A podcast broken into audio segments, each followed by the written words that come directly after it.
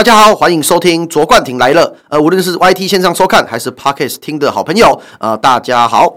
呃，今天其实是我们的第二集嘛，第一集稍微跟大家介绍一下我们这个频道成立的目的。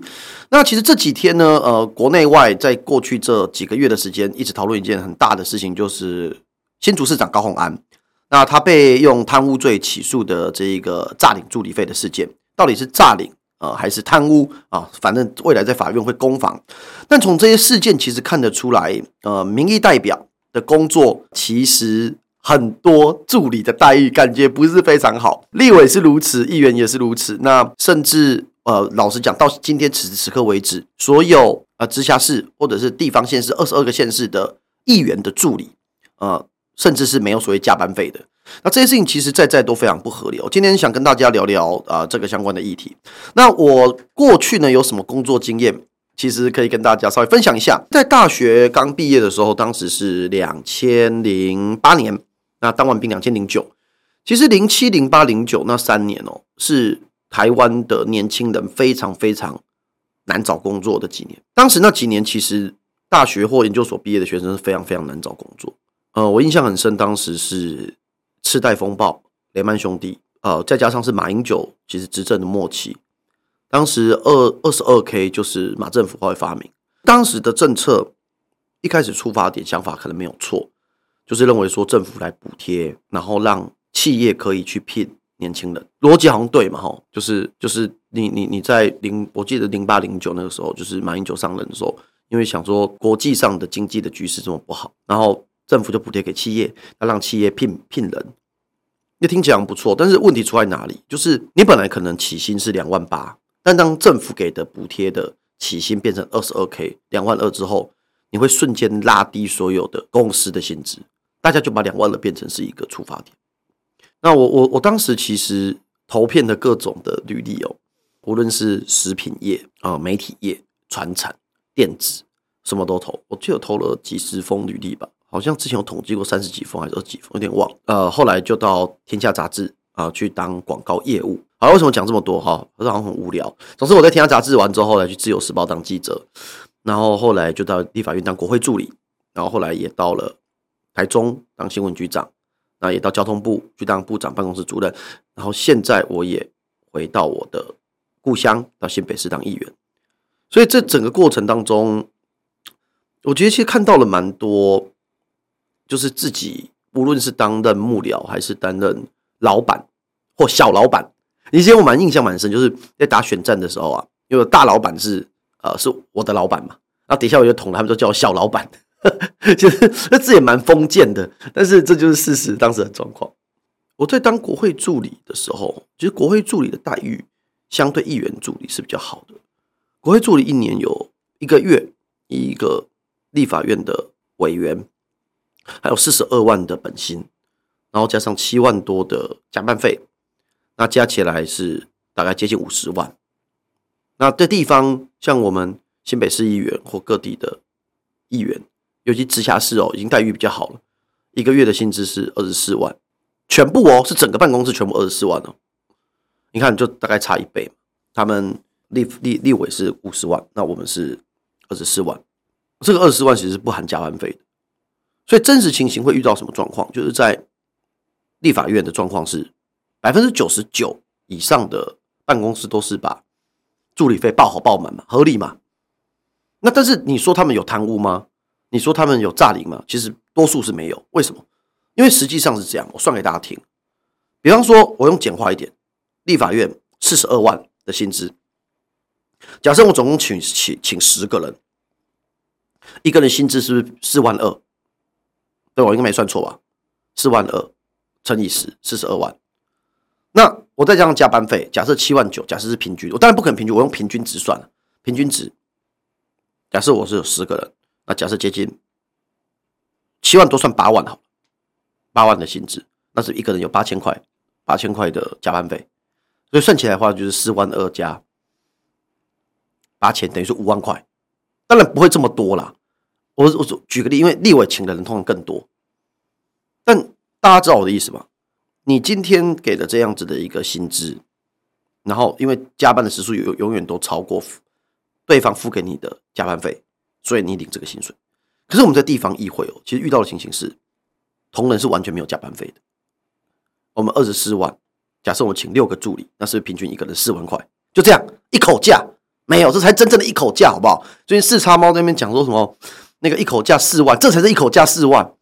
所以真实的情形是，所有人都是，如果是真的有在认真的办公室，像我的办公室当然有认真的，对不对？付给他薪水以外，我自己还要掏腰包补一点，补贴一点。我今天可能上上节目赚了通告费，我今天可能领了议会的薪水。那拿出一部分来补贴同仁，这就变成是现状。所以这一题其实老实讲啊，这主管机关其实内政部，就是对于我们公费助理的待遇这件事情，其实是我是想跟大家分享，说这件事情其实应该要整个政府或整个国家大家一起来思考，就说最极端的一些污助理费的那些人是王八蛋，全部抓起来。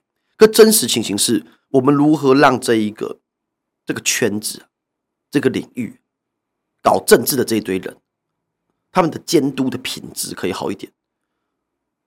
我说真的啊，你如果只只有办法提供人相交，就只能请到猴子嘛？优秀人才不会想来这啊！你要靠人用热情，然后热情了十年，他还是赚四万块，他要看到往上升迁的渠道嘛？他要看到薪资有增加，可以养家糊口嘛？他不是每个人议员选完可以选立委，立委选完可以选市长啊，可以分封百官呢。不是每个都这样，然后所以就看到有的意识消沉，然后不然就在外面赚钱，然后打工。我讲打工是插股 赚外快，做生意。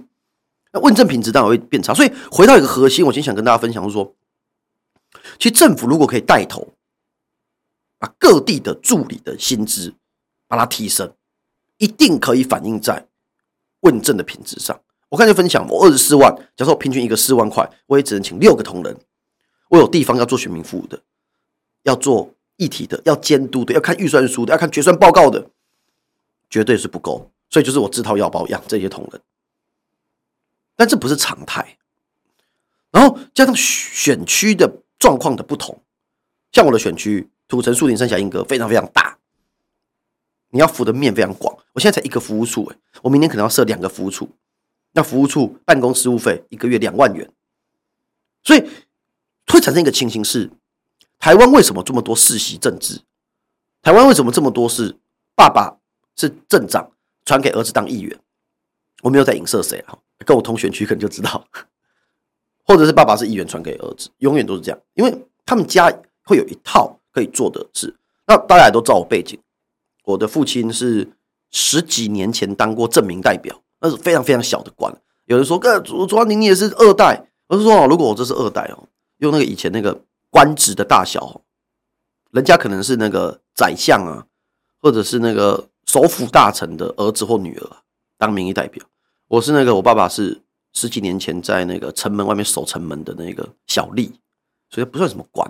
所以讲我是二代的很瞎。但但整体而言呢，你看哦，就算我不是所谓大家称呼的二代。”但我也是因为有受到一点政治的启蒙，我比较便于跟利于踏进这个圈子，这这很现实。所以，就是这个社会怎么样可以给更多的年轻人愿意来投入公众事务？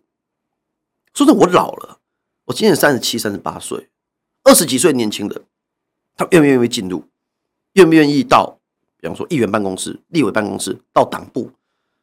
他一个月的薪资就是那个三四万块，你无法请个优秀的人才吗？或优秀的人才不愿意来吗？或人来了，靠着意志力在那边撑，靠着梦想在那边撑，肚子填不饱所以这个成长政治上的成长的曲线，我觉得要让幕僚看到。那我们像我们这种选举的人就不一样，我们是民意来定江山。四年之后，哦，议员连任，选什么选什么选什么，就是这个样子。所以我觉得关键几个了哈，加班费现在立法院有上限，议会连加班费都没有。再来薪资是不是要做适度的调整，甚至增加？我觉得我们都有点相远，我们都觉得说修改这种法令后倡议这种事情是自肥，不是啊，一毛都没有到我的口袋里，怎么自肥？到我口袋就抓起来关了，就占领助理费，拿去那个什么弄修什么眼睫毛啊、剪指甲啊、洗头啊，那不是我，高红安 起诉书有，那当然他说他没有啊，没关系，后面来哎法院见嘛，这才是增加问政品质啊，监督方跟执政方才能有对等的机器啊。再来，立法院有预算中心，帮立委看预算、写报告给他用，哎，议会有吗？地方议会没有，地方议会。已经助理人数已经比例为少，我们两边的武器不对等？市政府资料不给就是不给。这几天我们看到在议会吵什么事？新北市议员要调一件事情，就侯友谊你跑去选总统，那你到底请了几天假？请哪几天？这事情不给就是不给，有这种事，而且我们就找了相关的法务部的函释。这是政府资讯公开法应该要提供的，这没有什么秘密问题，不给就是不给。再第二个，侯友谊不是前一阵子去新加坡吗？呃，然后还发新闻说很亲民，做经济舱。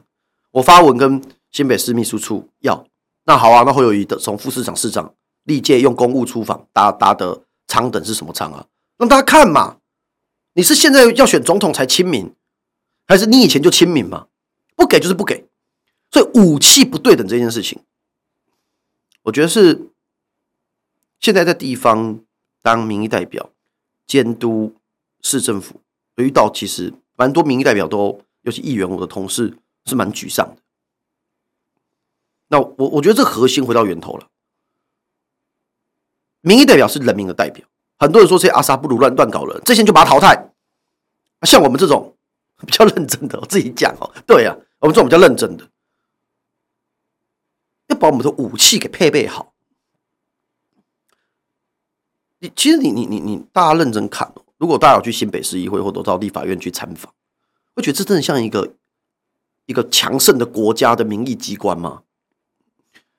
我我去过非常多国家的国会山庄，我到华府到 DC 的时候，到他们参众议院的国会山庄里面去走。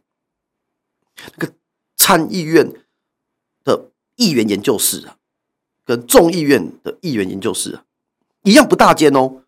但是那个门呐，推开之后，从那个柜台到那个气势，就是泱泱大国啊。他到到到研究室里面，可能那个议员的办公室还是很乱的哈。这就是泱泱大国，就是一个民意机关。我到德国国会山庄去参访。他们是民众那样走走走，可以走到最顶端，然后看着整个柏林的城市啊，很感动，那真的是感动。我到照片会拿上来给大家看。国会山庄代表人民，国会图书馆，大家有去过立法院的国会图书馆吗？中华民国立法院的国会图书馆，比那个不要讲跟陈平比哦，不要跟金石堂比，比我以前在正大那个正大书局啊还要烂。我们没有重视这件事情。回到我刚才讲的。武器配备好，然后把助理待遇提升，问政品质提高。我们在民主化的过程当中，我们会让民主更加的巩固。我们会让台湾的民意，因为人民选出的代议士就是我们民意代表，我们才真正代表大家。啊，其实转眼到现在，我当议员也两百天哦。我来分享一下我跟员工相处的状况。就我我我我其实是一个蛮，我觉得我蛮像在组帮派的。就这个组帮派的过程，不是说真的是火拼啊、械斗黑社会，而是我觉得大家一起奋斗的感觉，我很很享受那个感觉。那每个人各司其职，我是领头羊，我是呈现者。我需要靠团队、靠幕僚，把整个事情把它顶起来。那。我我我我觉得人跟人之间的互动是很，我喜欢直来直往，所以其实，在从选前到选后，我跟办公室的同仁的互动，至少我觉得我蛮有信心，我不会有一天发生像高浩安这种底下同仁众叛亲离的状况，因为人跟人之间是不是真诚，跟你有把人家当一回事是重要的。那我很现实。我觉得同仁做不好，我就直接干掉；大家做得好，我也不吝给予夸奖。那我同仁对我也都常没大没小，虽然我很堵烂，怎么可以对老板这样？但是我觉得这样才好。其实我跟你讲啊，跟跟一个老板哦，就我我我我我以前读非常多这相关的资啊，你说书籍也好啊，啊或者相关的研究也好。其实我觉得一个老板，在一个团队内要怎么样给同仁，要要分几个面向，其实不外乎三件事。第一个就薪资，第二个是梦想，其实梦想就目标。第三个是你可不可以带大家往那个梦想走？就这三件事。薪资很现实嘛。今天在我在我这里，如果有一个四万块同仁薪资，我隔壁办公室有人要约他四十万，挖他去，他可能就真的要认真，不要讲想一下，可能去的几率就很高了。薪资嘛，他跟我讲加一万不一定去啊，加加十倍嘞。我讲最极端嘛，薪钱，劳动就是为了赚钱的。就是我们这一个，大家有没有想过一件事？我们在国小、国中、高中，我们所有的课程没有人教你怎么赚钱。但是你出社会最辛苦的一件事是怎么赚钱？你你想你想象吗？当你国小、国中的时候开始想跟老师教你的事情是怎么投资，然后怎么样可以赚到最多钱？怎么谈薪资？或大学的时候这些事。但是另外一个 issue 啊，这是教育到底的背后的目的是什么？这之后再来谈。但回来。钱。第二个事情是什么？目标。搞政治的是如此，搞商业的也是如此。你知不知道大家现在为谁而战？为何而战？目标是什么？我今天可能去某一间企业，这间企业是一个新创企业，它的目标就是五年之内要上市，要到美国挂牌。好，比方说今天要出现一个搜寻引擎，我的目标打败 Google，搜寻的精准度比较好。这叫目标。你今天跟一个政治人物，妈，他十年之内要当总统，要选下一次市长，要当个怎样的民意代表？的团队的目标就形成。只有这两个不够，因为很多老板是有目标，但无法带大家往那个走。要带领团队往那个目标走的能力，其实这三件事情，是一个团队可不可以继续往前走的关键。那我一直也是告诉我这三件事很重要。第一个，我给我同同仁的团队的薪资，虽然不敢说是高于平均值，有了，其实高高出了。我的团队薪资大概是业界行情的多，大概二十趴左右，这个是公认的。我的办公室的待遇是比较好的。那多这二十趴，可能会多超五十趴。我知道有没有很怪老板，但没有，同仁会觉得说我对薪资待遇比起其他办公室相对好一点，还是不够好啦。但好一点嘛。第二个目标，我很清楚跟大家讲，新北市议员，我的目标就是监督。我的 slogan，办公室的 slogan，你你们有到我办公室的话，新北市英歌区尖山路两百六十四号，一进去那个大门，正义、专业、勤政，那个有正义感的民意代表，那个专业的民意代表，那个勤劳的民意代表就勤政。那这三三件事情，团队这样子一起往前走。其实今天我今天就跟他聊，就是高宏安会出这个办公室的状况，根本的核心是贪小钱嘛。那如果我的办公室有类似情形，我会怎么面对？这是我同仁写给我，希望我今天跟大家聊。但我觉得根本性是连让这种问题都不该发生。什么意思？就是你不要做见不得别人的事。当然，整个团队一切是非常公公平、公正、公开，很多事情都是就没有问题。我为什么要跟政府请一笔钱发给了同仁之后？啊，再用机制把它领回来。我们办公室只有好，那那个那个政府的钱发下去啊哦，我再补你多少奖金？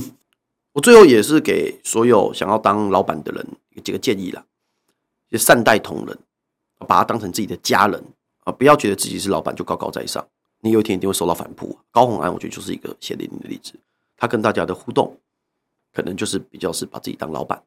主从关系太强，因为现在不是封建社会，现在不是帝制的时期，现在是讲求劳资双方都有相对应的权利义务。但是当你往是一个群体讲帮派也不对的，就是说大家是为了一个目标一起奋战的时候，很多事情大家就会放下。那同仁之间劳逸不均啊，什么这些事情就会比较少。好了，今天这个第一集跟大家聊聊，因为我看到高鸿安，那大部分在政治上我们都是在分享，就是说。高鸿安他这个犯了什么罪？然后再分享说他这多么的不应该啊，政治面等等，法律面。那我今天想跟大家分享，就是说，实际上的办公室我看到的可能的情形，那每一个要当老板的人或当家部署的人，呃，你该怎么样，呃，在团队内，呃，或当主管，能够让这个团队的氛围更好，然后以及我分享我自己呃人生的一些经验，那希望大家会喜欢。那以后预计啦，每一周应该会更新一次，然后同步我的 YT，然后我的 Podcast。但我的 FB 跟 IG 会不会上了？不知道，我们再讨论看看。总之，且战且走。那希望大家喜欢的都帮我订阅、分享，然后按小铃铛。那我会把相关的订阅的指南，然后公布在我的脸书上面。那谢谢大家的支持。那多一个平台，然后跟大家每一周来这里聊聊。那大家上班时间呃蒙听蒙听了哈。希望大家会喜欢喽。那今天就录到这里，拜拜。